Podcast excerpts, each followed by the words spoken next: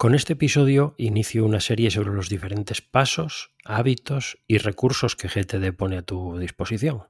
Iré alternando episodios porque sobre GTD existe mucho que decir y sin embargo quiero dar espacio a otros temas a lo largo de las semanas que vienen.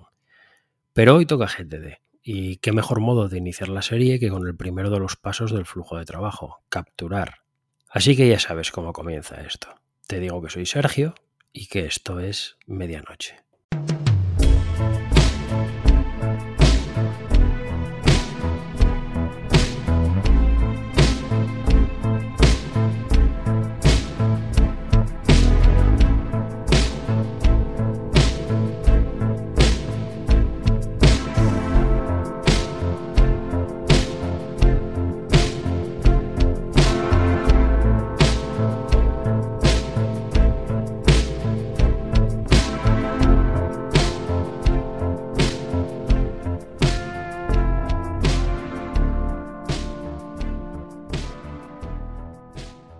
Primero, una puesta en contexto rápida desde una perspectiva más elevada. Porque para que se comprenda bien la trascendencia de capturar, más allá de qué es o en qué consiste, es necesaria una visión de conjunto donde puedas ver qué papel juega. Necesitas mantener bajo control tus asuntos y además hacerlo del modo más beneficioso para ti. Esto implica hacer uso de un sistema externo a tu mente, porque si tu mente es un hervidero de recordatorios estará constantemente rastreando para tratar de recordarte las cosas adecuadas en el momento necesario. Y lamentablemente ocurren tres cosas cuando te encuentras en esta situación. La primera de ellas es que no lo consigue, luego el resultado que obtienes es muy mejorable. La segunda es que está constantemente trabajando con la carga y por supuesto derroche energético que esto implica. Y la última es que en su afán por hacer lo mejor posible su trabajo, está constantemente interrumpiéndote, lanzándote propuestas para que tengas algo en cuenta en los momentos menos oportunos.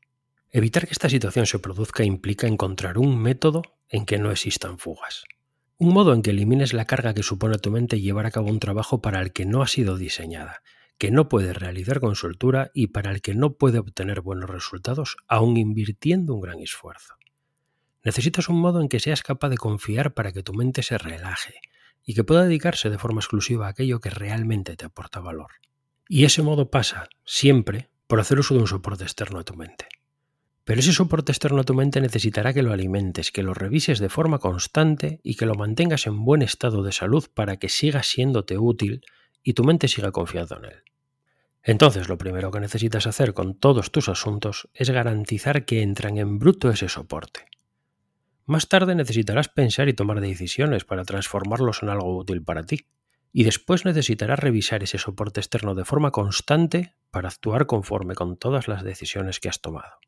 Y por último, necesitarás hacer algo para garantizar que ese soporte se mantenga actualizado y en buen estado de salud para que siga siéndote útil y tu mente siga confiando en él. El modo de conseguir llevar a cabo todo este proceso de forma sostenida en el tiempo es convirtiendo todos los comportamientos que intervienen en él en hábitos. De modo que no te cueste llevarlos a cabo, que no consuman tu energía y no se detenga el flujo. A grosso modo, en eso consiste de forma muy resumida GTD. Y el primero de esos hábitos, el que garantiza que todos los asuntos con potencial interés para ti entren a ese soporte para iniciar el ciclo, recibe el nombre de capturar.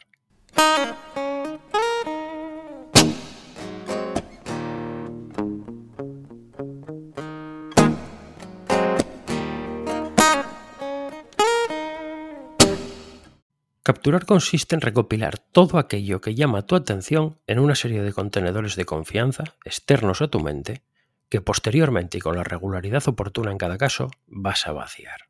Te lo repito. Capturar consiste en recopilar todo aquello que llama tu atención en una serie de contenedores de confianza externos a tu mente, que posteriormente y con la regularidad oportuna en cada caso vas a vaciar. ¿Qué beneficios te aporta capturar? En primer lugar, cuando algo llama tu atención y lo capturas, si tu mente sabe que más adelante volverás a encontrártelo siguiendo con el proceso, deposita su confianza en que eso está, por el momento, controlado. Es decir, te permite sentir que lo tienes bajo control, eliminando el estrés, el trabajo constante y las autointerrupciones que te he comentado antes.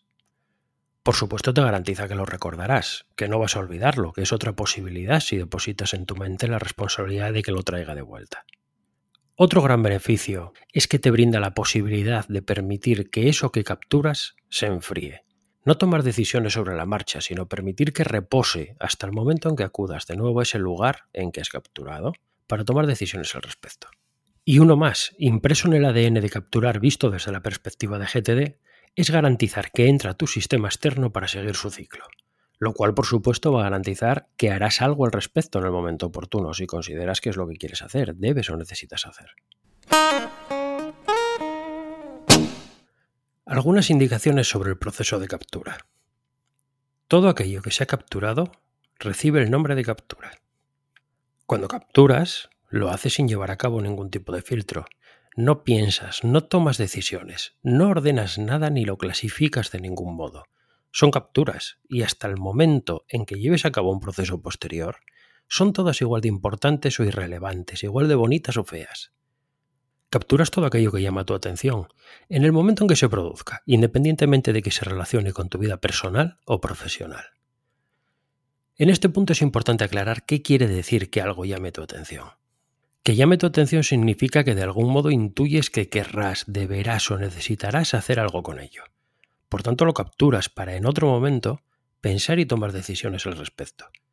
Si cuando paseas por la calle ves el anuncio de un restaurante que llama tu atención, lo capturas pero si terminas de corregir un informe con el que sabes que tendrás que hacer más cosas posteriormente, también lo capturas. Una captura no es más que una cosa sobre la que aún tienes que pensar, que tomar decisiones o que concretar qué hacer al respecto en caso de que así entiendas que lo requiere. Es importante destacar que el proceso que se describe en la definición de capturar se refiere a la captura que tú, de forma proactiva, llevas a cabo cuando algo llama tu atención. Pero ten en cuenta que también existe un tipo de captura pasiva, un proceso por medio del cual sin que hagas nada recibes capturas. Por ejemplo, cuando recibes un email. Otra persona lo ha capturado para ti, pero el resultado es el mismo. Un nuevo registro en uno de esos contenedores de confianza que posteriormente visitarás para pensar y tomar decisiones al respecto hasta que lo vacíes. Vuelve conmigo a la definición de capturar una vez más consiste en recopilar todo aquello que llama tu atención en una serie de contenedores de confianza externos a tu mente que posteriormente y con la regularidad oportuna en cada caso vas a vaciar. Vamos a ver a qué se refieren esos contenedores de confianza externos a tu mente y que reciben el nombre de bandejas de entrada. Existen muchos ejemplos de bandejas de entrada que ya utilizas de forma cotidiana y natural. Tu bandeja de entrada de correo electrónico es una, o una bandeja física en tu escritorio, o una libreta donde tomas notas que más tarde necesitarás procesar, incluso el inbox de esa aplicación de tareas que usas.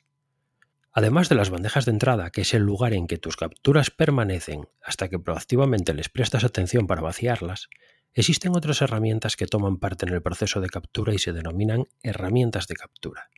Por ejemplo, si tomas notas en una libreta y las dejas allí hasta el momento en que acudas para pensar y tomar decisiones al respecto hasta terminar con todas esas notas que has tomado, tu libreta ejerce la función de bandeja de entrada el bolígrafo que utilizas para tomar todas esas notas en la libreta ejerce la función de herramienta de captura. De hecho, en este caso, tu libreta ejerce ambas funciones, porque también es una herramienta que interviene en el proceso de captura. Como ves, capturar es un hábito sencillo. Es importante que construyas un ecosistema de bandejas de entrada y herramientas de captura que cumplan con todas tus necesidades. Una básica es poder capturar en todo momento y lugar, garantizar que en cada situación cotidiana dispongas de las herramientas necesarias para poder hacerlo. De ese modo podrás vaciar tu mente y garantizar que eso que has capturado no se te va a olvidar. Por supuesto, capturar no funciona si posteriormente, con la regularidad que se requiera para cada bandeja entrada, no acudes a ella para llevar a cabo el proceso de vaciado. Tu mente se dará cuenta de inmediato de que no estás haciendo nada más con todo eso que has ido capturando y sus alarmas y sistema de protección se van a activar y comenzará a tratar de recordártelo según sea capaz de ir recuperándolo. Y este proceso de vaciado se inicia con el segundo paso del flujo de trabajo en GTD, denominado aclarar. Pero este lo veremos en otro episodio.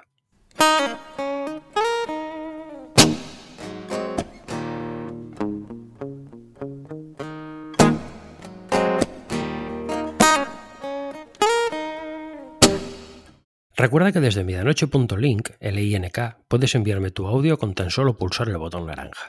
Necesitarás la aplicación de Telegram, pero sigue siendo grabar y enviar. Rápido y sencillo, simplemente pulsar y enviar una nota de voz. Funciona desde un ordenador, funciona desde una tablet y funciona desde un móvil. Funciona desde los principales navegadores en todas partes. Recuerda también que si tú, tu organización o comunidad hacéis un trabajo destacable, os ofrezco la posibilidad de difundirlo de forma gratuita a través de este podcast. Contacta conmigo y muéstramelo. Hasta aquí este episodio de medianoche sobre qué es y para qué sirve capturar en GTD. El podcast sigue. Si decides acompañarme, pues estaré aquí cada semana tratando de sembrar el germen de la duda que te ayude a progresar. Y si te gusta, te agradecería que te tomes un instante para valorarlo, para dejar una reseña en tu plataforma favorita ya sea Apple Podcasts, Spotify o cualquiera otra en que lo escuches. Espero tus audios, me encanta saber de ti, gracias por estar ahí y nos encontramos de nuevo en el próximo episodio. ¿Cuándo? ¿Dónde? Pues ya lo sabes, el jueves, aquí y a medianoche.